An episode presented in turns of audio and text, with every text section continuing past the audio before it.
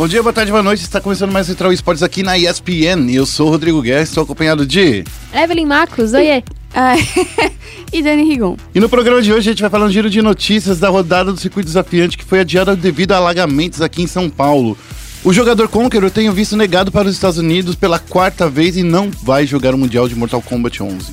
No Mundial de Clubes de FIFA 20 tem brasileiros na disputa. Na verdade, temos um brasileiro vice-campeão, Pedro Rezende. No momento clutch, a gente vai começar falando do clutch, que foi reformulado e começa 2020 dando vaga para um torneio de Counter-Strike em Portugal. A gente vai falar do Flashpoint, que foi oficializado e tem o MIBR entre seus donos, entre aspas, né, porque é uma liga de franquias. A gente vai falar também do Six Invitational 2020, que tem a, Ni a NIP e o MIBR nas quartas de final e a Liquid e a FaZe, infelizmente, eliminadas. E vamos falar também da rodada da LBFF, em que a Liquid mandou bem e superou a Loud, assumindo a liderança na segunda semana do torneio. E para finalizar, no Foco Nexus, a gente vai falar tudo que rolou na rodada do CBLOL nesse final de semana que se passou. Então fique esperto que o Central Esporte está começando agora.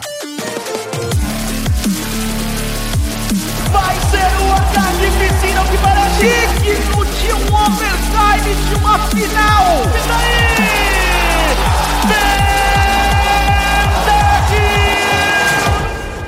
Começando aqui o giro de notícias, a gente vai começar falando sobre o circuito desafiante, depois o Nexus e também a, a estreia do Clutch foram adiadas por causa dos fortes temporais que aconteceram aqui em São Paulo, causando alagamentos em toda a cidade. A Riot anunciou na, na última segunda-feira que o circuito desafiante e o depois do Nexus seriam adiados. E o motivo disso foram os temporais que aconteceram aqui em São Paulo alagando diversos pontos da cidade. Inclusive, um dos pontos era o próprio estúdio onde a Wright grava. O, a edição do Circuito Desafiante e, e do, depois o Nexus foram um dos pontos, mas não os únicos. A BBL Sports também adiou a rodada do início da Liga Clutch de Counter-Strike. Um dos pontos mais afetados pela enchente é a região do Jaguaré, na zona oeste de São Paulo, em que as marginais Tietê e Pinheiro se encontram. Os dois rios transbordaram em alguns trechos durante a madrugada. A Vila Leopoldina faz parte da região e é onde estão os estúdios da Quanta, sede do, das estruturas do CBLOL e da Liga Brasileira de Free Fire também. Inclusive, né, antes de continuar aqui a notícia, a leitura, a, o PH, né, que é um dos, dos, dos como é, é Tournament Organizers do, do Free Fire, é isso? É esse o nome? Não, não. Ele é, um, ele é um dos organizadores do torneio lá do Free Fire e ele também disse que não conseguiu salvar o eSport né, ontem. Então, talvez a gente tenha até problemas no futuro aí com Free Fire. Sim. Os moradores da região, incluindo personalidades do cenário como Kami, da PEN e Tichinha, o caster do CBLOL, relataram com fotos e vídeos a situação do bairro que estava embaixo da água, literalmente, É, uma tipo- água zoada. Sim, é água barrenta, água feia, leptospirose total. E era absurdo, porque, tipo, é, eles literalmente não conseguem sair do prédio, tipo, É. Sim, tá não tem como. E no caso da, da Liga Clutch, eh, o que aconteceu é que, por causa dos diversos pontos de alagamento na cidade, as pessoas não conseguem chegar até lá. Não foi que o estúdio da BBL foi alagado, mas é por em decorrência desses alagamentos em toda a cidade. Eu acho que o estúdio da BBL é bem difícil de alagar, no sentido de eles têm umas portas de ferro enormes de galpão. Mas não, é porque que- aquela Ah, região do a centro. Quanta também, né? Ah, não sei, Sim, acho sim. que é. Eu sinto que é menos. Eu sinto que a proteção da, da, da BBL parece melhor. Mas também o centro eu acho que alaga menos. Sim, sim. É, o, Tipo, o centro, a região aqui no centro de São Paulo, pro, pro nosso ouvinte é, saber mais ou menos situar, onde alaga, alaga bastante é no Vale do Anhangabaú, porque ali era um lago. E era um, é um vale. E é um vale. Então, assim, ali alagava bastante. Porém, a, a- aquela região foi toda reformulada no centro de São Paulo. Por isso que a gente não vê mais alagamentos na É, região. eu acho também que é assim, mesmo que, que haja alagamento, é um alagamento tipo, ah, vai pegar no seu pé. A, a rua vai ficar cheia, vai chegar na sua canela e você vai ficar com a meia molhada, Isso. que é a pior sensação do universo. Mas onde fica o estúdio da Riot, que é perto dos rios, É. aí é complicado. Assim, se você gosta. Não é saudável isso, por favor, se trate. Mas gosta de ver foto de desgraça, procure Meu as fotos. Procure as fotos da, da- das marginais alagadas, porque tava assustador o negócio. A Evelyn Sim, completa pra- aqui essa, essa notícia aqui, ó, Evelyn, nossa notícia que você escreveu, inclusive, que foi a primeira vez em 15 anos que o Rio Pinheiros transbordou. O volume da chuva atingiu a capital paulista na madrugada de segunda-feira, só completando, complementando a notícia para ela parar de ler. É, para quem não é de São Paulo, é, a Vila Leopoldina, que é onde fica o Estúdio Quanta, é na zona oeste de São Paulo, né? E fica bem ali onde a Marginal Pinheiros e a Marginal Tietê se encontram. E o que que acontece? É, os rios Tietê e Pinheiros, eles foram é, entubados, né? Canalizados quando, quando eles foram construir essas marginais e óbvio que isso não ia dar certo, né? Mas a, a, a urbanização fez essa essa coisa que foi é, canalizar os rios e a água não tem onde escoar e isso alaga com muita frequência nessa zona de São Paulo. E é, essa chuva ela foi anormal pro período, mas a gente consegue prever que as chuvas vão piorar daqui pra frente, né, conforme os anos forem passando. E o pessoal tá ilhado por lá. É, a gente já viu fotos, né, de que o estúdio da Quanta mesmo tava com água até, sei lá, quase um metro, né, de, um metro. de altura, pelo que a gente supõe, a gente não tem informação precisa sobre isso. É, eu fico muito, muito, muito triste porque o estúdio do Free Fire acabou de inaugurar A gente já lá. brincou, né, que... Ah, tudo bem do CBLOL. Brincadeira, a gente não falou isso, né? Não, que isso. Mas, assim, não, não, pô, não. É, a, a, É, a eles questão... acabaram de inaugurar esse estúdio. É, tá novinho, tá lindo. O PH falou É. que não, não conseguiu salvar o esporte. A gente acredita que tenha sido sobre isso. E assim. É difícil, né? Ah, ge- gente, é, é o seguinte, aquela região é uma região que realmente fazia muito tempo, tá aqui na, no- na matéria que você disse, né? Aquela região em si não chegava a ter um alagamento há 15 anos. Não, não. A, Eu acho que, eu acho que a- o Rio assim, Pinheiros não transbordava é. há 15 anos. É, Aquela então. região alaga sempre. Eu acho que alaga, mas não o quanto alagou agora. Mas, tipo, quando eu ia de carro pra lá, a galera já ficava, Dani, só pra você saber que essa região aqui, É, quando e a- alaga. Aí eu ficava, meu carro. E também foi a maior, foi a maior tempestade nos últimos 37 anos, né? Pelo que eu andei lendo. Então, assim, Sim, é, é, sim. é assim, tem uma série de fatores. Primeiro, né? é, investimentos faltando na, na área de, de infraestrutura, de prevenção a enchentes aqui em São Paulo, que nos últimos quatro anos a gente perdeu mais de 500 milhões de reais em investimento, segundo vários sites. Eu não sou o cara dos sites de notícia, mas eu, li bastante sobre isso ontem. Foram 500 milhões de, de reais que deixaram de ser investidos pe- pelo governo de São Paulo, pela prefeitura de São Paulo, que desviaram esse dinheiro para fazer outras coisas, não que desviaram para colocar no bolso, mas para fazer outras coisas que eles não, não previram que seriam tão importantes. Daí co- acontece uma tempestade que ninguém está esperando, porque é exatamente assim que acontece. Isso é um acidente e um evento da natureza, mas dá para se prevenir. Não se preveniram, é aí que deu o que aconteceu. E Os prejuízos eu acho que são incalculáveis na cidade de São Paulo inteira. O- os estúdios Quanta, além do, do CBLOL e também do Free Fire, também é estúdio de cinema, né? Várias produções tiveram que ser TV, paralisadas. TV, TV. É, então, assim, é, é complicado. Então, assim, gente, é, não tem muito o que falar agora. A gente só tem que esperar no momento que a gente tá gravando. É na terça-feira, né? Porque, inclusive, a gente Por não causa da conseguiu... chuva, a gravação nossa foi adiada também. É, então, assim, é complicado. Então, vamos ver como que vai esperar. O que você ia falar, Dani? é, eu vou evitar falar de opinião política aqui, mas quem quiser me ver reclamando pode ir lá no Twitter. Mas uma das coisas que eu acho interessante é como a gente não, no Brasil no geral, é, a gente não se precaver para as coisas. Então, por exemplo, em Nova York não tem chuvas assim, mas quando tem aqueles furacões que passam pela cidade, o último foi o Sandy, que ferrou toda a linha metroviária de, de Nova York, tem coisa sendo arrumada até hoje.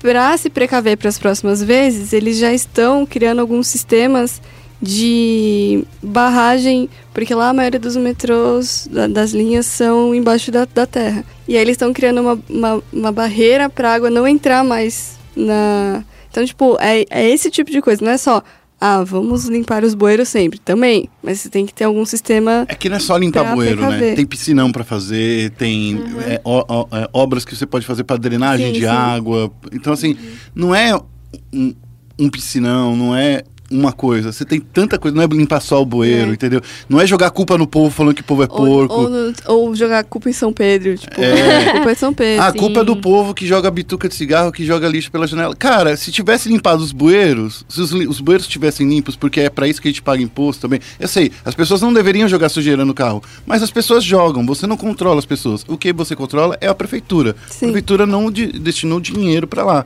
E é isso. É, o que eu fico muito brava sempre que tem notícia desse tipo Jogar É, culpa de falarem- Eu fico nervoso. Eu fico nervoso quando jogo culpa nas pessoas.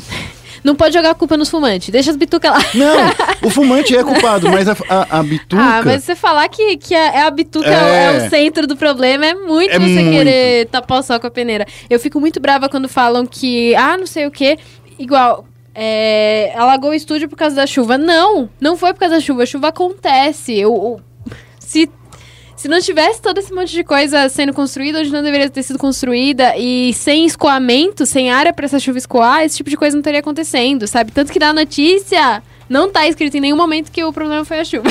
tá É. escrito que foi, o alonga- que foi o alongamento, que foi a enchente, É. que foi todo esse monte de coisa. Porque a culpa não é da chuva. Os chuva tá alagamentos ser aconteceram por, é, em decorrência da chuva, mas é assim, é também em decorrência ao que acontece de não ter limpeza, não ter o solo, é, solo livre para ser escoado para dentro do, do, do nosso solo.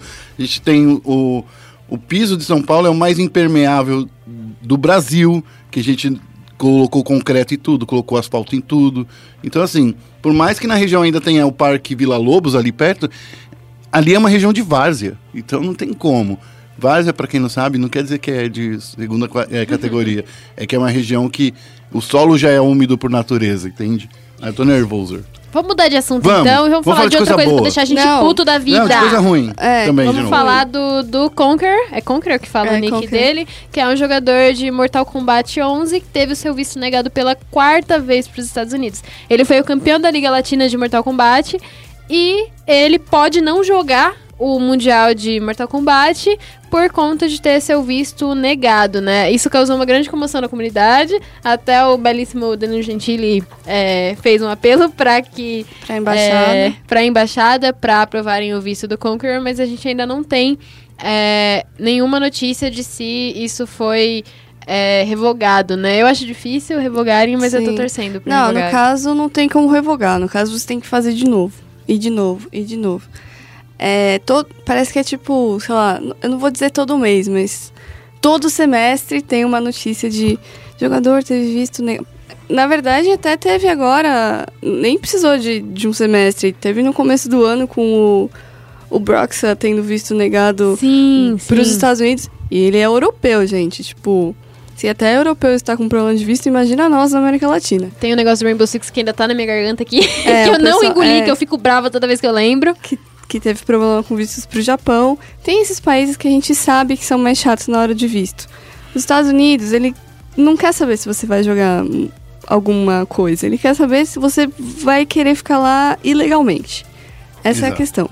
Então, E assim, o, só cortando, mas a- adicionando ao mesmo tempo, porque o cara que é cônsul no Brasil, ele sabe do, dos diretrizes dele. Ele não é, ele não tem o poder de falar assim, cara, eu vou passar por cima das leis do meu país, entendeu? O cara tá fazendo trampo dele também. Sim, tanto que você tem várias coisas que podem te ajudar na hora de entrevista. Então, por exemplo, você está estudando na faculdade, algum colégio. É, se bem que se você está no colégio, você não faz a entrevista, que faz são seus pais. Mas se você está estudando na faculdade, se você tem um emprego registrado, se você tem contas que você precisa pagar pessoas que você precisa sustentar aqui no Brasil, é, se você tem dinheiro para ir para voltar, às vezes se você já tem a passagem de ida e volta, não que isso é, né? Porque às vezes a pessoa pode comprar a passagem e não voltar, mas Na ok, verdade, né? é exatamente isso que a maioria das pessoas fazem. É, então, e aí tem toda a questão, tipo, a gente não, não é bem visto lá. Assim, por mais que alguns brasileiros tenham a ideia na cabeça de que brasileiro é bem-vindo em todo mundo, não. É, é, para os Estados Unidos, nós somos considerados da América Latina também. A gente é latino-americano, a gente é colocado no mesmo balaio de mexicano, peruano, boliviano. Então, para eles, a gente está indo lá ilegalmente pra. Sei lá, tem gente que acha que é pra roubar emprego, mas enfim. Do mesmo jeito que a galera acha Ou que morar venezuela- ilegalmente também. venezuelano vem aqui roubar emprego da gente, mas beleza. E, e é isso, então tem essa dificuldade. É, eu acho que as. Sabendo dessa dificuldade, eu me pergunto por que as empresas de games insistem em fazer torneio nos Estados Unidos. Sabe? Tipo, Mundial, por exemplo. Tanto que a Capcom vai mudar. Agora, a Capcom Cup desse ano vai ser em Paris. Porque assim, a Europa é... muito mais fácil de você entrar. Você não precisa de visto.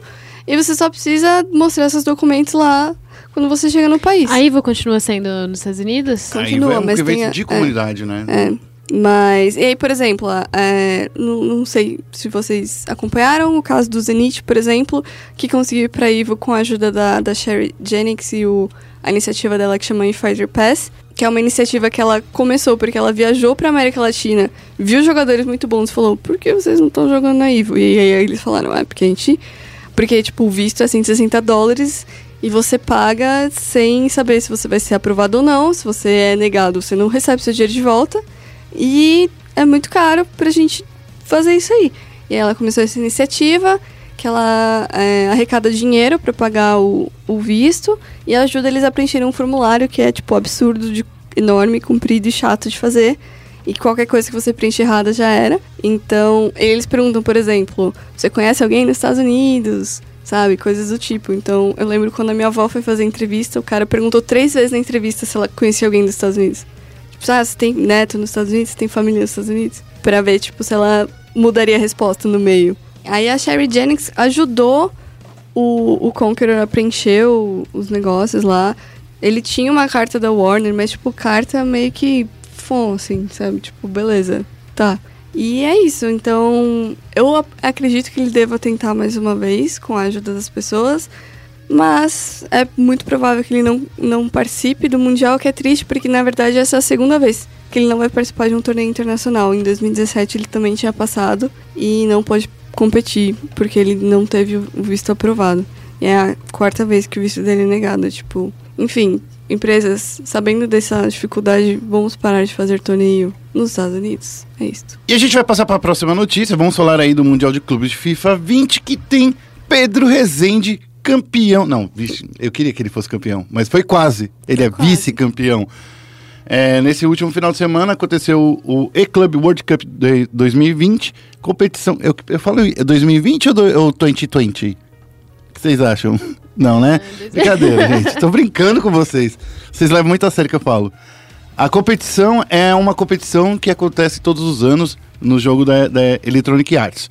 Ao todo foram 24 times, incluindo dois da América do Sul, em uma disputa numa fatia de, de uma premiação total de 100 mil dólares.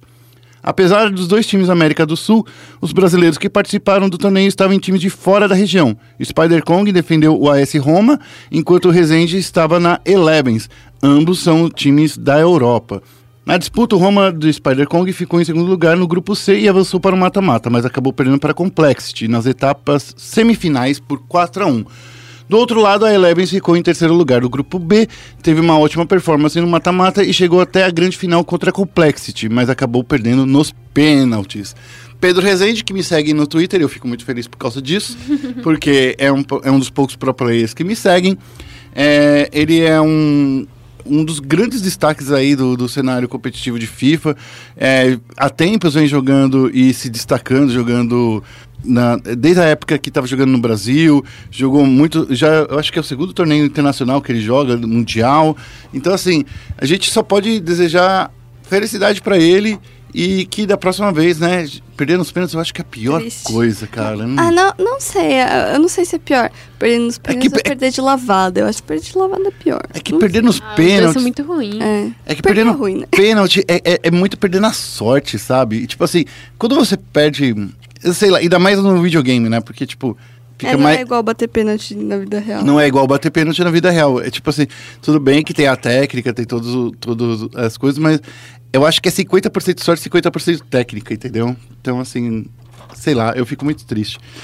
Mas mesmo assim, eu fico feliz porque Pedro Rezende conseguiu mais uma vez subir em cima de um palco, em cima de um pódio, ficamos com vice. E fazia muito tempo que a gente não falava de um vice-campeonato aqui no Brasil, ou de um campeonato que a gente chegou numa final. Tô felizão. Sim, é, eu acho que no Brasil a gente tem muito essa cultura de só comemorar título e comemorar título por muito pouquinho tempo. é, a gente não tem a cultura de comemorar o pódio, né? E a verdade é que o Rezende ganhou uma medalha de prata, aí ficou.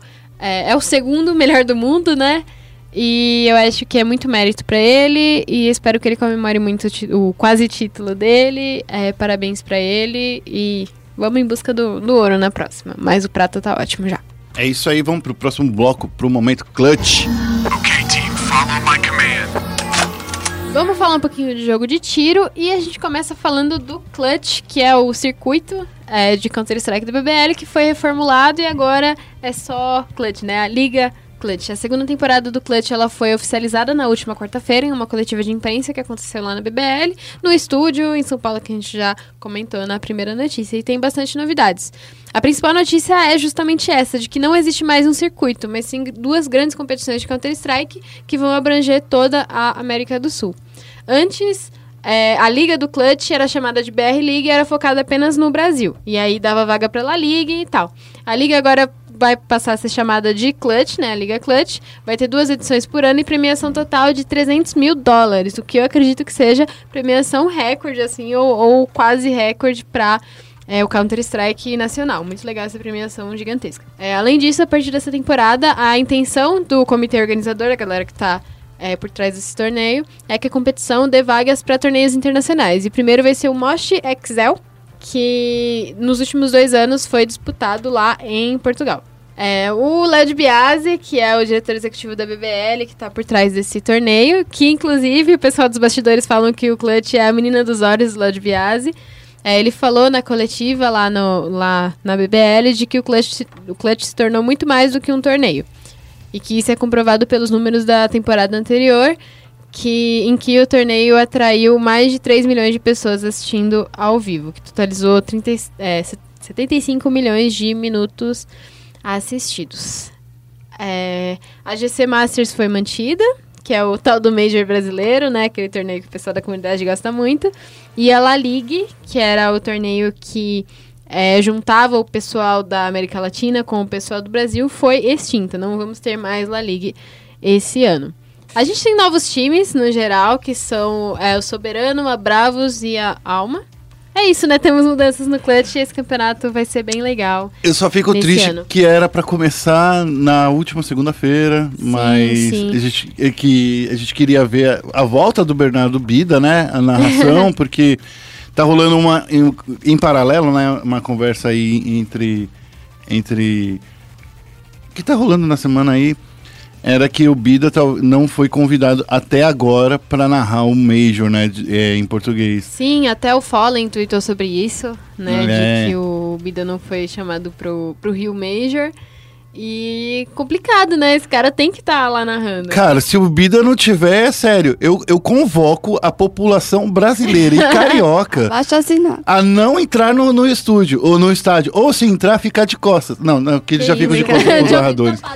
É, vai, vai assistir com os ouvidos tampados, porque assim, não pode ser, gente. O Bida, ele é patrimônio do Counter-Strike. Não pode.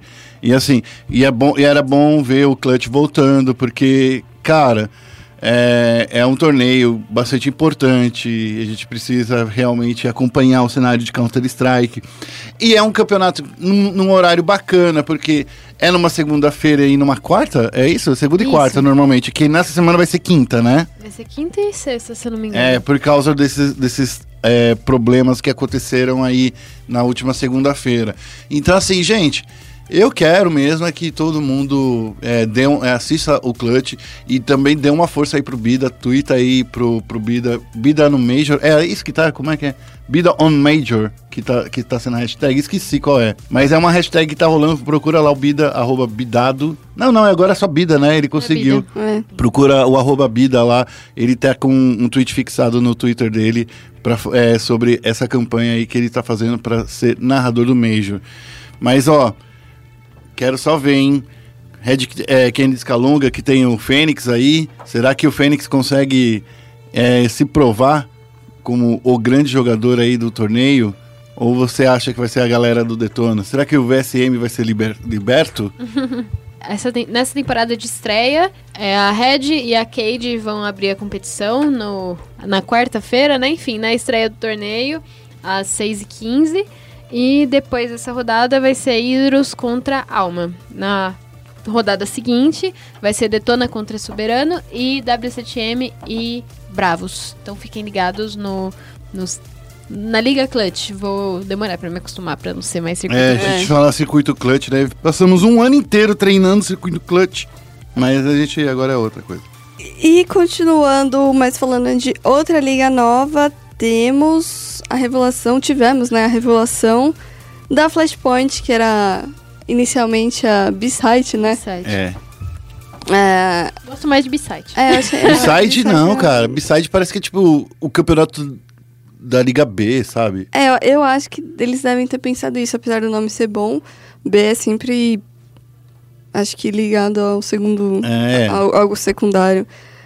É, então eles anunciaram, né, essa liga que se chama Flashpoint e ela é formada num sistema de franquias com a MBR sendo uma das ah, seis organizações que estão fazendo parte com dessa liga que vai ter aproximadamente, acho que, aliás, aproximadamente não, mais de 2 milhões de dólares de premiação, é isso? O comitê organizador da, da liga falou que ela foi criada para responder aos maiores problemas que ameaçam o futuro do Counter-Strike enquanto esportes. Nossa.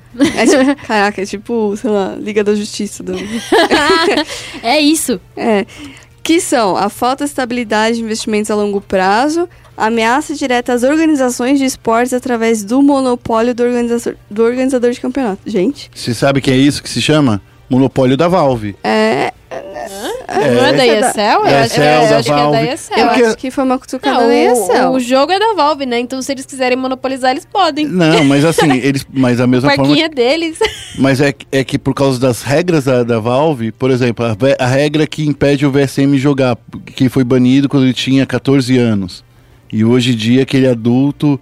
São pra, contra regras desse tipo, entende? Mas assim, de Ah, qualquer mas- forma, pra, por exemplo. E sem falar que 2 milhões é muito mais do que o Major paga. É, mas assim, por exemplo, se a Flashpoint quiser ser considerada um Major, ela precisaria seguir Ah, as sim. regras da, da Valve. Sim. Então, não sei. É, a- acho que a falta de estabilidade de investimentos a longo prazo me parece É que essa é uma discussão que vem. certo e estranho ao mesmo tempo, porque CS é um dos jogos que mais tem em torneio. Não sei. Mas, mas é que essa é, é uma discussão que vem sendo levantada há muito tempo, Dani, principalmente pelo, pelo, pelo Thorin e tem aquele outro cara lá, o Red Eye, que esqueci o nome dele. Desconsidera os dois. Os dois são chatos Mas assim, mas é porque realmente, quando você não tem uma estabilidade. Torin falou, eu já discordo. É. Quando você não tem uma estabilidade de um torneio que você sabe que vai durar X tempo, ou que é, os torneios, a maioria deles é um final de semana, ou começa no máximo três semanas, como é um Major, sabe? Então, assim, como não existem muitos torneios de longo prazo, de, de longa duração, longo fôlego, só tinha da SL, né? A EPL mesmo, a EPL Pro League. Ah, e a SS também. É, então. A é, SS que tá virando o Flashpoint. É. é, então, e, e é o que acontece é o seguinte, esses, esse torneio, ele não distribuía lucros para os jogadores. Então, assim, para os jogadores e times. E hoje em dia, o que acontece é que Counter-Strike, ele está sendo muito discutido em diversos âmbitos. Está sendo discutido, por exemplo, nomenclatura de, de times, contra-terroristas, contra-terroristas, porque as marcas não querem ser... As, é, a gente, inclusive, já falou disso aqui, né, Evelyn, no, no, no podcast. Foi um texto de alguém da, da SPN norte-americana. Mas é, um, mas é uma coisa que, que, que tá muito no, no- circulando interno, porque tem algumas marcas que não querem ser é, ligadas aos terroristas de forma alguma. É, outra coisa que acontece é. E a Valve não faz nada para mexer nisso, não tá, tá pouco se ferrando para isso. Então, assim, daí nesses torneios, por exemplo, eles vão mudar a nomenclatura, assim, ataque e, e defesa. Eu acho que é, um, inclusive, um, um tema muito melhor.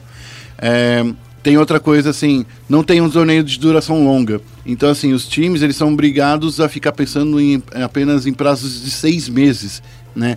O primeiro split e o segundo split de, de- do ano. Então, assim, os times também eles não ficam unidos por muito tempo. Você não consegue dar estabilidade para o jogador. Por mais que, que a, a, a como é? Esqueci o nome. Associação de Jogadores de Counter-Strike, é, ela tá agora trabalhando nisso para melhorar os contratos de jogadores. Então, assim, é muita coisa que tá por trás que a Valve não tá olhando, que todo mundo tá fazendo. Por exemplo, a Blizzard tá fazendo com a Overwatch League, a, a Activision tá fazendo com, é, com o Call of Duty, a Riot tá fazendo com o League of Legends.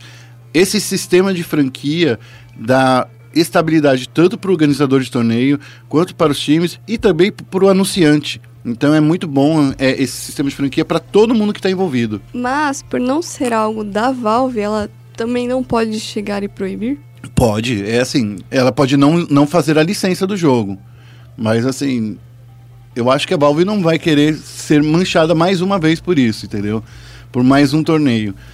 O que acontece é, é que a Valve pode sim, ela não licenciar, porque os jogos são licenciados, você paga uma licença para pagar para jogar. Ela pode alegar qualquer coisa para para falar assim, não, você tá fazendo um torneio que é melhor que o meu, sai bicho bobo e feio. Ela pode falar isso. Que o Major tá dando 500 mil dólares agora de premiação. O status do Major é só o status que o Major tem. Mas é uma premiação pífia, com- comparado com o que a gente vê, por exemplo, no próprio Dota, que é outro jogo da, da, da Valve. Sabe? Ah, agora os times têm as caixinhas, têm os stickers, que parte da grana vai pro, direto para os times. Isso não é justificativa para os times quererem participar do Major. Só vão participar do Major por causa do status. E conforme novos torneios forem aparecendo, talvez até chegue a ponto de. Ah, Major talvez não seja tão assim Major, né? É, eu acho que deveria trocar Major por mundial geral, assim. É. E, e esse status de Major, de, de Mundial, inclusive, sendo bem honesto, 500 mil dólares, cara, é o que a, a Valve paga no Dota, no Um Minor. milhão. Não, Minor é 300 mil, o Major é um milhão. É, o então. Major de, de Counter-Strike Então, são sempre um assim, milhão. não, não faz sentido, sabe? Do ponto de vista de todo mundo que participa de um torneio, não, não ter estabilidade da Valve de, de alguma coisa. A Valve impor um monte de regras. A SL tá junto dela, sabe? Sempre acatando tudo que a Valve faz. Os times estão querendo sobreviver, literalmente. O contrato do, do, de um Fallen, do, do Coldzera lá na FaZe, são contratos caros. Não são contratos que você consegue pagar com uma premiação baixa dessa. Então você precisa de vi- vir dinheiro de patrocinador. Só que os patrocinadores não pagam uma bala porque não tem essa habilidade de saber se o time vai estar participando de um torneio ou não. Então, assim, tá vendo como é uma bola de neve? São vários problemas que são sobrecarregados, que vão colocando pressão em cima dos times. E os times procuraram justamente a Starladder, né, para fazer esse flashpoint. que- Não, é, não é a... Não é Starladder? Ah, Faceit. É a Faceit, desculpa. Isso. Sim. Então os times procuraram a Faceit para justamente fazer um sistema de franquia, assim como a Blast Pro Series é, virou a Blast Premier, né, que é outra franquia, outro torneio franqueado.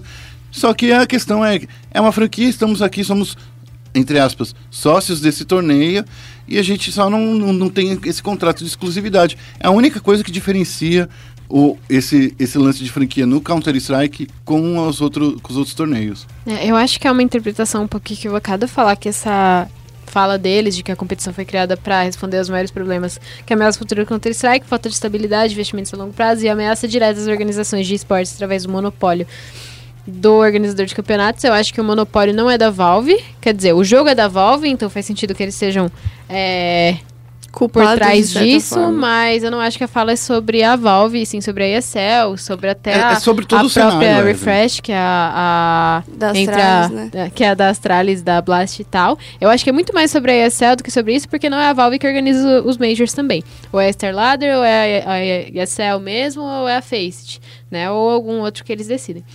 Mas eu acho que a, a- o Flashpoint vem nessa questão do longo prazo, até também em outro ponto que vem sido discutido, que é a questão de que existem muitas viagens e é muito cansativo ser um pro player de Counter-Strike, né?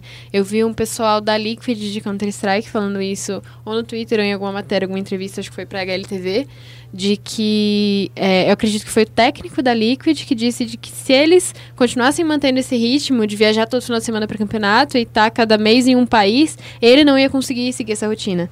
Então eu acho que ter é, essa rotina um pouco mais frouxa nesse sentido, de não ter campeonatos é, todo final de semana mesmo, não ter é, um em cada país, vezes um vários sem, sem essa estabilidade mesmo é positivo pra eles nesse sentido também, pra profissionalizar o atleta de um jeito mais, mais humano, mais tranquilo, pra eles terem uma rotina de trabalho legal. Mas é isso, eu É. não acho que tenha sido sobre a, a Valve, não. Eu acho bem positivo a, a vinda do Flashpoint. É basicamente uma substituição da ECS. Eu acho que a ECS vai ganhar um nível é, mais alto, vai ser mais respeitado na comunidade. Acho positivo também que seja franqueado nessa, nesse sentido de sociedade, né? Não necessariamente de exclusividade, que a gente ainda atribui muito a franquia à exclusividade pela, pela lógica do LoL, pela lógica até do CBCS que veio pra cá e deu todo aquele bafafá, mas não é necessariamente sobre exclusividade a franquia, e sim sobre isso, de se a liga der ruim, vai ser ruim pros times também. Então eles vão fazer o esforcinho pra que isso dê certo. Então eu gosto da, da Flashpoint. Vocês entenderam o formato desse campeonato? Não, mas eu não gosto por causa do Thorin, é isso. Ele fez, eu já não gosto. É. A, a Dani já não, já não tá É. gostando. Antes, Foi olha, o isso que é Thor e o Monte. Cristo, né, que, que fizeram. É, então, é tipo, gosto e não gosto. Apesar de eu também o Monte Cristo ser uma pessoa com umas opiniões bem fortes também. Ele teve aquela briga com a Riot e tal, que teve erro dos dois lados, acho, acho eu. É, mas é, ele é uma pessoa muito sensata, ao contrário do Thor. É, eu, eu, que eu, que eu sempre acho que o maior problema do Counter-Strike é, é falta É o de Thor. tudo. É falta de tudo. Falta de atenção da, da, da, da própria SL. Cara, tem um torneio da SL de, de Rocket League que dá 2, 3 milhões de dólares de premiação, sabe? E pro Counter-Strike continua sendo essas premiações super, super baixas. Tem todo esse problema de, de, de É janela questão de quem que a quer Evelyn patrocinar, falou. né? Eu Oi? tenho, eu, é questão de quem quer patrocinar também, né? É, é mas é exatamente por causa de tudo isso, sabe? Ah, não, não dá pra. fa- Você não pode mudar o nome do, do, do- do- do- dos times. A marca não quer ser, ser entrada. Enfim, é, é é um monte de coisa. Eu acho, eu acho, de verdade, que a Valve, uma, uma hora, ela vai ter que ouvir o que os, os jogadores e a comunidade estão querendo, tão querendo. Porque tem muita coisa de errado acontecendo nos bastidores. Então vamos para a próxima notícia. Agora sim a gente vai falar de coisa boa, que é brasileiro no Mundial. Tá acontecendo o Six Invitational, ele começou na última sexta-feira. O Six Invitational, para quem não sabe, é o Mundial de Rainbow Six, que é o, o maior campeonato da temporada de Rainbow Six e o mais importante também. É o campeonato até que a Ubisoft usa como vitrine, né, para as novidades do jogo e para esse tipo de coisa. É um campeonato muito legal, um dos meus campeonatos preferidos, pessoalmente, nos esportes. E nessa edição a gente tá com quatro brasileiros. É, no último Six Invitation a gente também teve quatro brasileiros e foi quase que por é, convite direto, entre aspas, da ESL, porque são dois classificados pela Pro League é, e foram dois por qualificatórias abertas para América Latina. A gente teve quatro no ano passado. Nesse era pra gente ter só três, mas a Liquid bliscou a última vaga por vencer o Agapit, que a gente também falou aqui no podcast lá em dezembro. E é isso, temos quatro brasileiros no, no Major. Agora já passou a fase de grupos do, do Six Invitational e apenas o NIP e o MIBR estão nas quartas de final. É, a gente também já tinha reclamado bastante sobre isso, de que é, tinha um grupo de quatro times com três times brasileiros e é, a gente criticou muito isso, de que tinha que estar diferente. E eu fiz uma entrevista com a Vicky, que é caster de Rainbow Six, na quinta-feira. E ela falou sobre isso e eu achei muito legal o ponto de vista dela, que foi de que, tendo três brasileiros no mesmo grupo, pelo menos um já está automaticamente classificado. E ela acreditava bastante nas chances de terem dois. A FaZe ficou no grupo sozinha e não se classificou. Até foi uma surpresa, porque a FaZe e a Empire, a Empire era uma das grandes favoritas desse campeonato, não se classificaram. Foi a Finet, que é australiana, e a Dark Zero que se classificaram para as quartas, finais, quartas de final no grupo da FaZe. Mas, no grupo dos brasileiros, a NiP e o MIBR estão nas quartas de final, enquanto a Liquid foi eliminada, o Nesk chorou, foi bem triste esse, esse momento, mas temos dois brasileiros nas quartas de final. É, se classificaram no, no- na fase de grupos da, do Six Invitational, a Fnatic e a Deck Zero, pelo grupo A.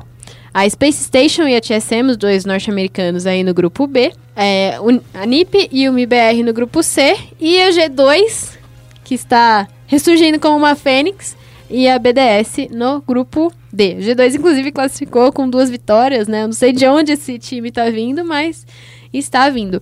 Uma vantagem. Ele tá vindo do gente ter- invite.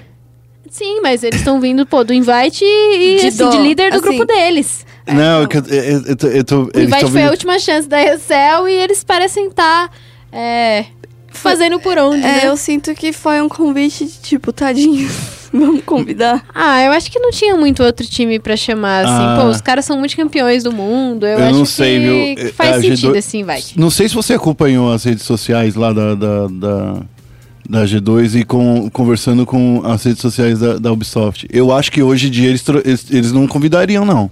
Ah, Porque eles menosprezando tavam- demais. Menosprezando demais o, o, o Rainbow Six. O Mas pessoal da também G2. é mídia, né? Também é mídia. Eu achei, eu achei muito divertido. Eu acho muito divertido o jeito que a G2 lida com as mídias sociais deles no geral, né?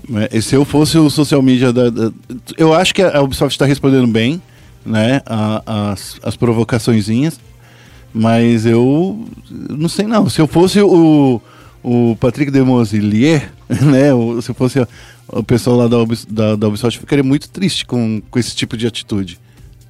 Falando que prefere jogar Dota ao Rainbow Six, eu ficaria muito puto. Eu acho que a G2 ainda vai beliscar esse, esse Invitational. Eu sou torcedora, né? Então é, é difícil também. Eu torço pros brasileiros, mas eu gosto muito da G2, gosto muito do carisma MBR deles. vai passar por cima. do- gosto muito do... Do Fabian e do Pengo, que são aí o core da G2, que ganhou vários, vários, vários mundiais. E agora tem esses classificados para as quartas de final. E as quartas de final, a gente tá gravando aqui na terça-feira e as quartas começam hoje. A gente já vai ter jogo para assistir hoje. O primeiro confronto vai ser entre a Dark Zero e a BDS. É, o segundo vai ser entre NiP e TSM. NiP, os brasileiros, e os norte-americanos da TSM, que vem como um dos favoritos para esse torneio também. É, a terceira vai ser entre Fnatic e G2, que é um clássico do League of Legends que vai se encontrar no Rainbow Six. E isso não é comum, eles não fazem isso com, com muita frequência, né? Por a Fnatic ser da Austrália e a, a G2 ser da Europa. E o último torneio, que vai ser às nove da noite, vai ser entre Space Station e MIBR. É, nessa edição, o Six Invitation tá com algumas mudanças de formato e os playoffs vão acontecer em dupla eliminação. Então, quem perde é, nas quartas de final vai para a chave inferior e não é eliminado automaticamente. Então, a gente vai ter também é, as partidas do, da chave inferior na quarta ou na quinta-feira. Não, vai ser na. Eu não sei, mas vai, vai acontecer. Vai acontecer isso e vocês podem assistir também é, esse, Tem aqui a data, esse Evelyn, dia confronto. 12 de fevereiro. E Então vai ser na, na quarta-feira, vai acontecer a- as partidas da chave inferior. Não lembrava exatamente a data. E aí, as semifinais vão acontecer só a partir de sexta-feira, porque vai ter uma pausa na, na quinta. Não fiquem ligados, porque o Six Invitational tá bem legal. Vamos falar agora um pouquinho de fogo, fogo livre? Vamos falar aí da, de mais 12 quedas. Gente, 12 quedas pro final de semana. São 12 partidas. Tudo bem que são 12 partidas de 10 minutos. Mas é muita queda. Nesse final de semana, a Liquid e, é, tomou da Loud, é, em comparação à semana passada, tá? Que a gente estava falando, é, a posição de líder da Liga Brasileira de Free Fire. A Liquid está com 496 pontos e 4 buiás. A Loud está com 488 pontos e 6 buiás. A Vivo Cage em terceiro lugar com 445 pontos e 3 buiás. O que aconteceu nesse final de semana foi loucura. O que aconteceu... É sério, eu, eu- quando eu comecei a olhar essa- essas quedas, principalmente o Corinthians perdendo muito, muita posição, a Fúria perdendo muita posição. E a Liquid sempre fazendo muitos abates, muitos abates. É, é- é a estratégia, inclusive, que eu, que eu tô falando é a seguinte: eles estão fazendo abates e ficando no top 3. Top. Então, assim, eles estão conseguindo, conseguindo se superar muito. Ah, tiraram uma, uma diferença de mais ou menos uns 150 pontos em relação à semana passada, em, em comparação com a, com a Loud. A Loud, que continua sendo o mais ou menos do grupo, né? Consegue ficar no top 3 e com alguns abates, e daí com Buia dá um, um- um- uma equilibrada. Nessa semana foram. Foram, foram quantos buiás nessa semana? Foram seis no total? É. For- não, não. Nessa semana foram dois buiás no total. Então, assim. Tá, tá, tá legal, tá bacana, mas tá difícil aí pra segurar os cavaleiros da, da Liquid, os cavaleiros azuis. O pessoal da Liquid é bem carismático, né? Eles deram até aquela entrevista pro Sport TV falando que eles, pra relaxar entre os treinos, eles assistem Naruto. Maravilhosos, tem que ganhar. Sim, Só porque são naruteiros, Jeito né? ninja de É, jogar Free É, Fire. eles devem. Eu, quando, com, quando tô jogando com os meus amigos, a gente coloca algumas músicas de Naruto no Discord pra ouvir. Quando a gente Pra tá hypar. perdendo muito, a gente coloca a fighting song do, do Naruto. Pra dar empolgada, acho que eles devem fazer isso no treino e aí concentra no campeonato, funciona. Ah, eu não tô assistindo é, a LBFF ainda, não estou acompanhando, mas dá pra ver que é um torneio que tá engajando muito a comunidade, que tá sendo bem, bem bacana. Ainda tenho que assistir é que é conflita com o CBLOL, né? E infelizmente estou no time CBLOL da, da, da questão. Mas legal ver a Liquid que vê que não tinha tanto nome, né, antes de ser a Team Liquid, superando esses times que estavam se apresentando como maiores do que eles. Corinthians tá decepcionando um pouquinho, É, né? o Corinthians, Quero eles- saber cadê o meu time. É, o, Cor- o Coringão tá difícil, né? O capitão lá, o Fixa, falou pra gente que, que eles estão tentando é, encontrar nova, novas formas, por- mas eles conseguiram encontrar um, um bui aí no final de semana, né? Que, então, acho que foi... Eles conseguiram é, encontrar mais ou menos o caminho. E o maior problema é que o Corinthians era sempre um time de controle. É um time que, que não se arriscava muito. E hoje em dia, conforme os, os, os abates estão dando mais pontos, essa estratégia do Corinthians ela não é tão válida assim. Então a gente pode ver, a galera tá treinando. Inclusive, inclusive, eu vi no sábado e no domingo o Nobru fazendo live até meia-noite, uma hora da manhã. Eles saíram do, do, do campeonato, foram pra casa e começaram a fazer live.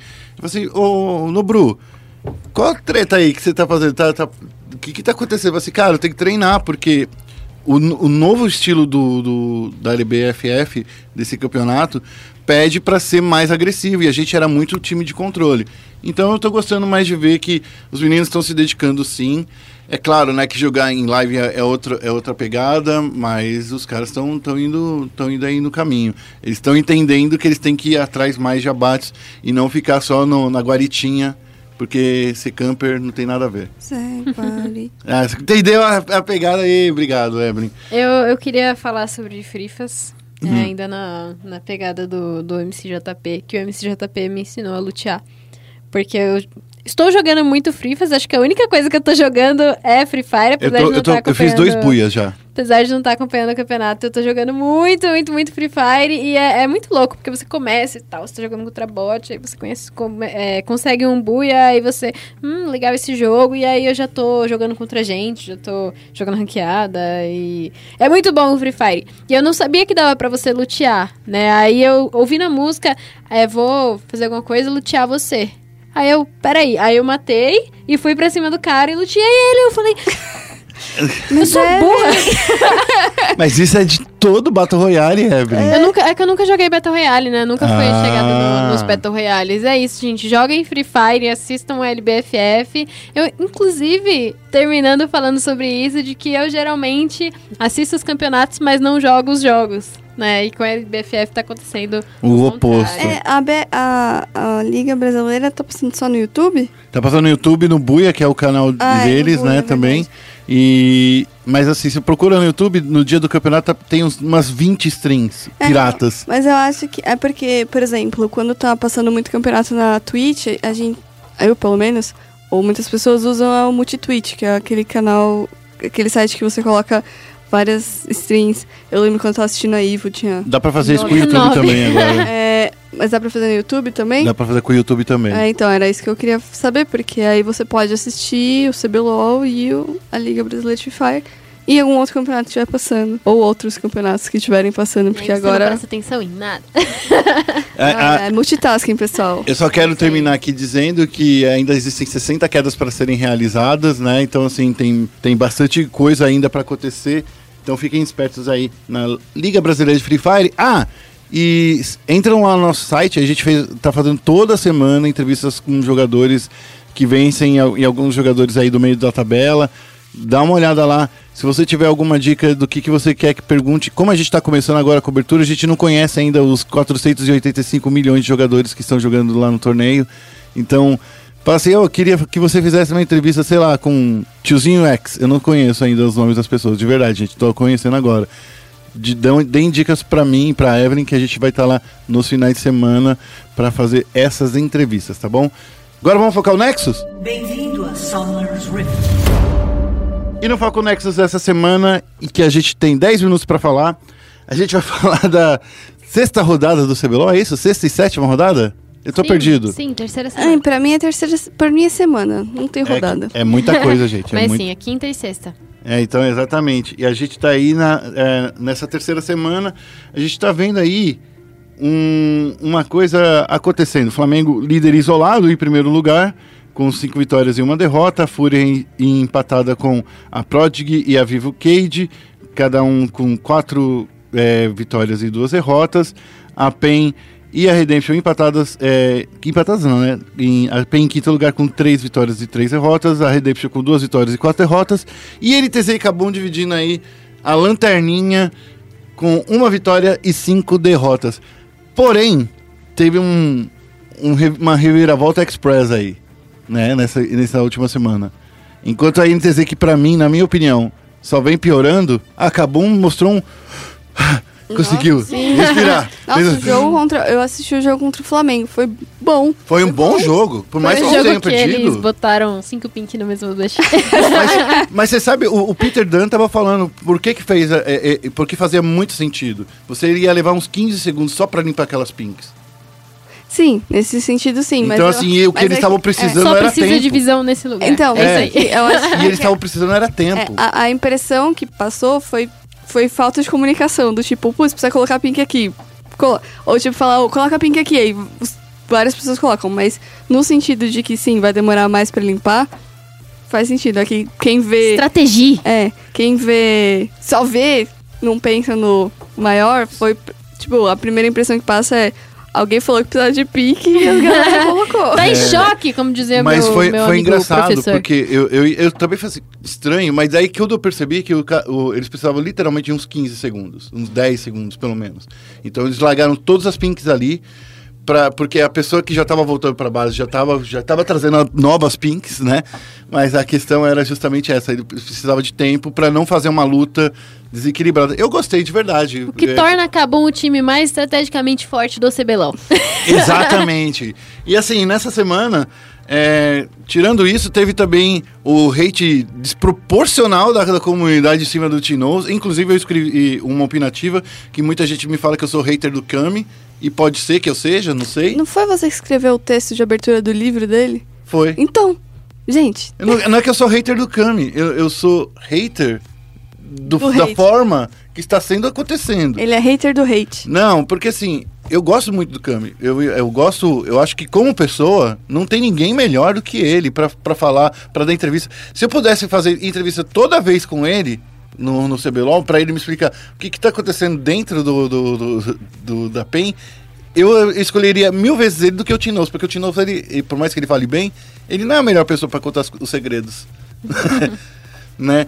Mas enfim, ah, eu acho que a PEN tá, tá mostrando uma certa evolução, por mais que mais lenta do que a da Kabum. E eu acho que o pior mesmo foi o hype que a gente criou desnecessariamente em cima da Redemption. O que aconteceu com a Redemption, Evelyn? É só hype mesmo? Então, eu acho que a Redemption ela tá falhando em se encontrar, né? A gente viu uma Redemption começando muito bem e agora eles estão dando essa, essa tropeçada. Eu espero ver a Redemption se reerguer pros próximos pras próximas semanas, mas não, não sei se vai acontecer tão cedo. Eu gostei muito do que o Balkan apresentou nessa semana, assim como que ele apresentou nas últimas semanas, né? Eu assisti especificamente o jogo deles contra a Cade e eu gostei muito do controle que ele tava aplicando em cima do, do Grell. Gosto muito desse jogador e acho que a, Redemption ainda tem que se ajeitar em algumas questões. Os coreanos têm que se adaptar é, melhor. O Niu tem que acordar. Porque ele não tá mostrando Verdade. um jogo tão consistente. E, e ele tá nesse- errando nesse campeonato. de, de, de Rumble, que ele era conhecido por jogar de Rumble. Sim, sim. É, eu não sei o que tá acontecendo com o Niu. Ele tem um potencial muito grande de ser um jogador muito, muito, muito bom quando ele quer. Mas eu não tô vendo isso acontecendo nessa etapa. É, Essa semana eu participei dos palpites da Riot, né? Do, do pessoal do CBLOL, tal, dos palpites dos casters. Não sou caster, mas participei, fui convidada pelo pessoal. É, dei o azar de palpitar igual o, o melão sem Meu querer. Deus. Eu vi. Todos os palpites iguais os do melão. Todos. É, e pra mim, o, o jogo que foi mais difícil de palpitar foi esse entre Cade e Fúria. Foi também o jogo que eu mais gostei de assistir nesse final de semana. Foi muito, muito, muito bom de assistir. O Nosferos está apresentando uma evolução muito, muito, muito legal nesse campeonato. Eu vi ele um pouco é, contido até na primeira semana. Primeira semana que eles ficaram 2-0. E agora que eles acumularam, estacaram mais um 2-0. Nesse, nessa semana eu tô vendo ele cada vez mais solto, cada vez mais confortável com o draft que a, que a Cade está fazendo, com as prioridades que eles estão tomando. Ele conseguiu jogar de LeBlanc, que é um campeão por qual ele é bem conhecido. Eu vi o pessoal dando uma, uma respeitada legal nele, de banir Irelia, banir LB também. Eu não lembro qual jogo foi, acho que foi no contra a, a RDP. Gosto muito do que esse time tá apresentando. Foi um dos times que eu mais hypei no começo do campeonato e tá, tá sendo legal ver esse time é, mandando bem nesse momento do campeonato. Eu acho que o Flamengo tem que é, corrigir algumas coisinhas, dando aquele giro rapidinho, né, por todos Uhum. os times. Eu acho que o Flamengo, apesar de ter feito mais um 2-0 nesse, nesse, nessa semana, eles pre- precisam corrigir algumas coisas. Eles Uhum. ainda não têm a consistência que eles tinham no split passado. Me preocupa a NTZ. Eu acho que a NTZ é um time que só falta acordar. A Redemption eu ainda não sei direito o que, que eles precisam, mas a NTZ pra mim só falta realmente acordar. Eles têm um elenco muito, muito, muito bom. Eu acho Os meninos estão voltando de, de bootcamp. Eu acho eles muito, Cara, muito eu acho. bons É, e- é engraçado. O maior porque- problema. Desculpa. Não, é que você tá assistindo o jogo da NTZ e, tipo, você fica meio. Como, como, como é que deu errado isso aqui? Sim, Co- sim. como? Os meninos parecem apáticos, sabe? A gente sabe que eles são bons, mas eles não estão aparecendo ainda. É, né? a E a gente NTZ não- tem essa característica Coloca de só. De só estacar é, no meio pro final do campeonato. Eu acho que não dá mais pra eles fazerem isso. Não sei se eles estão acomodados não- nisso. O que eu acho, Evelyn, de verdade, é que eles, não- eles leram o meta errado. Eu acho de verdade. Que eles não estão não, não entendendo quais são as prioridades dentro do mapa. Que eles estão dando objetivo de graça para pro, os adversários. Eles não estão contestando. Eles não estão com escolhas erradas de campeão, inclusive. Tipo, eu honestamente eu acho que a NTZ tá lendo, leu o meta errado. Então, assim, se o meta, se eles leram o meta errado, se eles não estão, se como eles, organização e jogadores, não sabem quais são as prioridades, o que, que você tem que disputar no mapa, ma- é, dá nisso, dá nisso num time que que tá aí com uma vitória e cinco derrotas. É, se for realmente isso, pode ser que eles consertem isso na virada do patch, né? Eu acredito muito na capacidade da NTZ de, de se adaptar nesse sentido. Eles são uma comissão técnica muito boa, apesar deles terem perdido o Daniel, que é o Exorant, que era o coordenador técnico deles na temporada passada e uma das grandes peças dessa comissão técnica.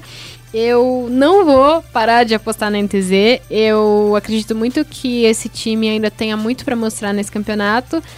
Se eles continuarem dessa forma, eles vão cair. E eu não quero que eles caiam. Eu não acho que eles são o time a ser rebaixado nessa etapa. Quem seria então o time rebaixado? Cabum e RDP pra mim. Você um acha? dois. Eu acho sim. Eu não Mas acho não. eu acho assim, seguindo a lógica do que eu conheço de League of Legends, que eu conheço do CBLOL principalmente, é, os nomes que eu falo nesse começo de CBLOL são Kabum e Redemption. Mas eu tenho certeza absoluta que não vão ser eles no final. É. que vai ser algum hypadíssimo. Então, Eu tô não aposto, não boto de- minha mão no fogo. Tô com muito medo, por exemplo, de acontecer uma, uma disputa de último lugar, que nem aconteceu do- de alguns splits atrás, que era em TZ e PEN por baixo. Sim, sabe? sim. E assim, não é, não é nada contra, co- contra as pessoas e jogadores, mas assim, eu, eu vejo, eu sou muito pragmático quando eu falo de qualidade de, de play. Red Bat tá errando muita, muita jogada. O Shine, cara, ele tá com uma. Eu, eu fiz uma entrevista com ele, tá lá no, no site, inclusive, e questionei exatamente esse ponto de, das escolhas dele de campeão. Ele tá jogando Skarner? Tá jogando Skarner no- de Predador, num meta que não é esse meta de, Não de jogar de. Predador, sabe? É, ele, na minha opinião, ou o Maestro tira o Shine e coloca alguém, o, o, qual é o, reserva Zoão. dele? Ele, João. ele, o João entrou, inclusive, no, no stage na- no sábado. É, no sábado eu não tava, não tava assistindo, mas assim, e como foi a partida do Zon? Foi tão péssima quanto? Foi muito mais mérito da, da Prodigy do que demérito da, da NTZ e do Zoão. Então coloca o, o Zon pra jogar mais vezes, sabe? Na minha opinião, na minha opinião, sendo honestíssimo, eu vejo que o Shine ele não tá entregando o que ele precisa entregar. O Red Bash tá errando muita coisa, não era pra estar errando desse jeito. O Micão, eu acho que ele tem que voltar, de verdade, voltar como titular. Olha só eu falando isso do Micão, hein? que tipo, eu sempre fui um hater do Micão também, né? Mas assim, eu acho que o Micão tá jogando muito bem. Assim, eu acho que tem que, tem que ser uma chacoalhada aí, cara. Porque se não for agora, a gente vai ter depois mais 12, é, 14 partidas e para se recuperar vai ser muito difícil. Essa primeira partida da ida, é que agora acaba a primeira, a- a- o primeiro turno, né? Acaba nesse sábado. É a última chance da, da NTZ se- se aco- acordar e seguir em frente. Se não, eu vejo que ela e PEN, do jeito que estão jogando agora. A PEN eu queria ver mais a PEN de domingo. A PEN de domingo eu queria ver. domingo. né? A de sábado não. A de sábado eu não quero ver mais, nunca nossa, mais. Sábado. Eu não quero nunca mais ver a PEN de sábado. Eu quero ver a PEN de domingo jogando. Mas eu, sério, tô triste. Eu, eu tô revoltado com esses dois times. Uma das coisas que me deixou revoltada foi na semana passada, na entrevista do, do Tinoza, que ele fala: Ah, tá tendo problema de comu- comunicação porque os coreanos não falam muito bem inglês e eu também não falo muito bem inglês. Você é pro player desde quando? Tá ligado? É, tipo, cara. como assim? Tu não fala inglês? Tipo assim, meu, é, é tipo. É, é, é como você. Se eu, sei lá, vou fazer um exemplo bem básico. A gente é jornalista, O certo? time nessa situação e o cara estudando na Wizard. É, a gente. Estudando A, Fisk. a gente tá aqui, certo? Nós somos jornalistas. Se a gente não souber falar inglês, cara, a gente não vai conseguir trampo em lugar nenhum. Você vai conseguir trampo, sabe aonde? Jornalzinho do bairro. Então, assim, cara, você, você é pro player, você foi pra Coreia. É, e isso impede você, inclusive, de ser chamado pra outros lugares. Exatamente. Imagina se o Tinoso, da qualidade que ele tem como player, técnica, tá? Falando de técnica. Se ele leva essa qualidade, se ele tem a chance de jogar nos Estados Unidos, por exemplo, o que, que ele vai falar? Vai fazer give me water? Ele vai comer água? Ele vai beber, ele vai beber é, É, só água? Só que vai... você, jogador, É, profissional ou que deseja É ser mínimo. profissional, é um investimento que você precisa fazer pra ficar mais bonito na, no currículo, sabe? E sem contar, você pode ter que jogar com pessoas que falam outra língua, você pode ter que dar entrevistas e pode não ter tradutor é, ou intérprete, né, pra te ajudar. Então, assim, é, é uma coisa pra você melhorar. E eu entendo que quem começa, quem tá começando agora a jogar, pode não ter essa possibilidade de fazer esse investimento pra estudar e tal. Agora a pessoa já é pro player desde, desde quando? Ah, meu, eu não sei. Eu, Desculpa de novo, mas pô, como assim? Eu, eu sei lá, o cara já foi para os Estados Unidos já lá, lá em 2014 com, com a Kabum. Pra mim é, é não é, irre- sabe, não, não, é não precisa ser, tipo, chegar no super avançado, sei lá, sabe? O, não sei. Quando eu tinha a idade deles, eu nunca tinha entrado num curso de inglês, Dani. Eu já sabia falar inglês. Eu não tinha, tipo, sabia muito mais que o verbo to be que a escola me fez. É, isso, você não precisa nem. Na real, hoje em dia, se você se esforçar, você pode aprender online. É. Tipo, tem muito curso. Faz um Cambly, olha lá, olha o vídeo do Loop. Você pode fazer, tipo. Tem, tem vídeo no YouTube que ajuda, autodidata e tal. Então, tipo, sei lá. A vida não é só joguinho. É, é um, é um ponto, é um ponto interessante que, que vocês estão falando, mas o que ele falou foi justamente: os coreanos não falam inglês nem eu. Então não ia adiantar nesse, nesse, É. nesse, nesse caso específico. Então, mas aí também é um problema da Coreia no geral. Tipo, pra eles é realmente. Pra gente não é tão difícil aprender inglês, porque é algo bem parecido em questão de estrutura de frase, a gente consegue falar os fonemas bonitinhos e tal. Agora, pro coreano aprender inglês é bem mais difícil. Pro japonês aprender inglês é bem mais difícil. É, e É. geralmente eles aprendem as línguas entre eles lá, né? Tipo, coreano na escola aprende um pouquinho de chinês, um pouquinho de japonês. E, e, e, assim, também é uma falha de lá, porque é, você que é jogador coreano, você sabe que você é muito visado pelos times de, outra, de outros países. Então você. É uma coisa que você também tem que investir. É, não é só falha do, do Tinoz, é falha da, da galera da Coreia também. Bom, vamos encerrando por aqui então? Vamos. Então vamos encerrar por aqui. Gente, eu queria aproveitar esse último momento do, do podcast para falar uma notícia triste. Esse foi o último podcast que a Dani Rigon participou com a gente, Como Queria titular, muito- né? como titular. Queria muito. Pode ver como convidada. a- queria muito a música do Naruto agora. Passa por Acho Marcel. que dá pra botar um tururu. Tururu. Fala aí, Marcel, você conhece a música aí? Obrigado, Dani, por, por todos esses anos que você trabalhou aqui na SPN Esportes. Você foi uma chorar, das pessoas muito importantes, uma pessoa que eu confio demais. Eu tô com meus olhos lacrimejando desde o momento que eu penso que você vai embora, porque nunca vou conseguir achar uma pessoa à sua altura. Você chorar. tá deixando vazio. Dizem que ninguém é insubstituível, você é insubstituível. Obrigada. É, tá vai fazer muita falta, sim, para nossa equipe. Eu espero que você tenha muita sorte onde você vá e que as pessoas reconheçam o quão importante e singular é, que você é.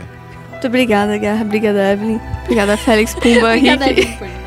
Eu não, eu não falo porque eu não caiu a ficha ainda. Então, pessoal, na verdade, eu não vou sair do jornalismo, mas eu vou virar frila pra focar em tradução. Então, continue me seguindo no Twitter.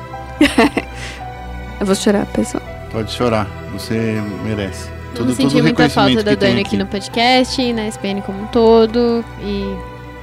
Ah, Meu coração. Mas eu posso aparecer mais pra frente aí, pessoal. Continuem mandando. Fala assim, ah, a Dani não vai fazer um texto especial aí. Vai, vai fazer sempre sim. convidada pra estar aqui com a gente também. Ela já, eu já tô combinando que não vai ser a última, as últimas vezes que vocês vão ouvir falar sobre Daniela Rigon aqui na SPN. Eu já tô aqui colocando como um contrato público que você sempre que você quiser escrever sobre qualquer tema, a gente tá aberto para você. Você- Espera a Riot não anunciar que vai acabar com a fase de entrada. Vou fazer um especial. Eu, eu a, ge- a gente adora os seus textos, a gente sabe o quanto que importante você é pro cenário do esporte em geral e pro, não só pro cenário de games. O cenário de games não é nada. Você é maior que todo mundo lá. É, né? Obrigado, Dani. Obrigado Obrigada, por todos gente. esses tempos que você passou com a gente. E a gente vai encerrando o programa de hoje. é, lembrando para você seguir a gente com os- um- uma gotinha no olhar, que nem anime, que nem a Dani gosta muito de anime. É, pedindo para você acessar nossas redes sociais, ESPN Esportes BR, tanto no Twitter quanto no Facebook. Acesse também nosso site espn.com.br barra esportes. Nessa semana tem entrevistas com um milhão de jogadores, tem entrevista com o BRTT, tem entrevista com. Tô até lembrando aqui, com a Loned, tem entrevista com os meninos do Free Fire, com Fixa, com os meninos da Liquid. Ah, tem muita coisa pra fazer. E a gente tem uma nova aventura aí, um novo, um novo tema. A gente lançou nessa semana um top 5 com as jogadas do CBLOL. Dá uma olhada lá também. E a gente também colocou duas coletivas de imprensa na íntegra. A gente quer ver o que, que vocês, é, leitores e espectadores, gostam. Então, dê, um, dê a dica pra gente. E, de novo, a gente pede para você mandar qualquer recadinho aqui pro Central Esportes com a hashtag Central Esportes. O Félix até me mandou fazer uma nova coluna no nosso eh, Twitch Deck para eu seguir. Ah, então, tô seguindo aí a hashtag Central Esportes. Obrigado aí por todo mundo que nos, que nos ouviu até agora. Dani, Dani Chan, né? Arroba Dani Chan, underline. Deixa underline e sem underline no Instagram. Evelyn, como as pessoas seguem? Arroba Evelyn Macos. É. Evelyn com L-Y-N, M-A-C-K-U-S, mas se você procurar Evelyn com dois N's, você já me acha. É isso aí. A gente vai ficando por aqui. Eu sou o arroba guerra ESPN, porque a vida precisa de esporte.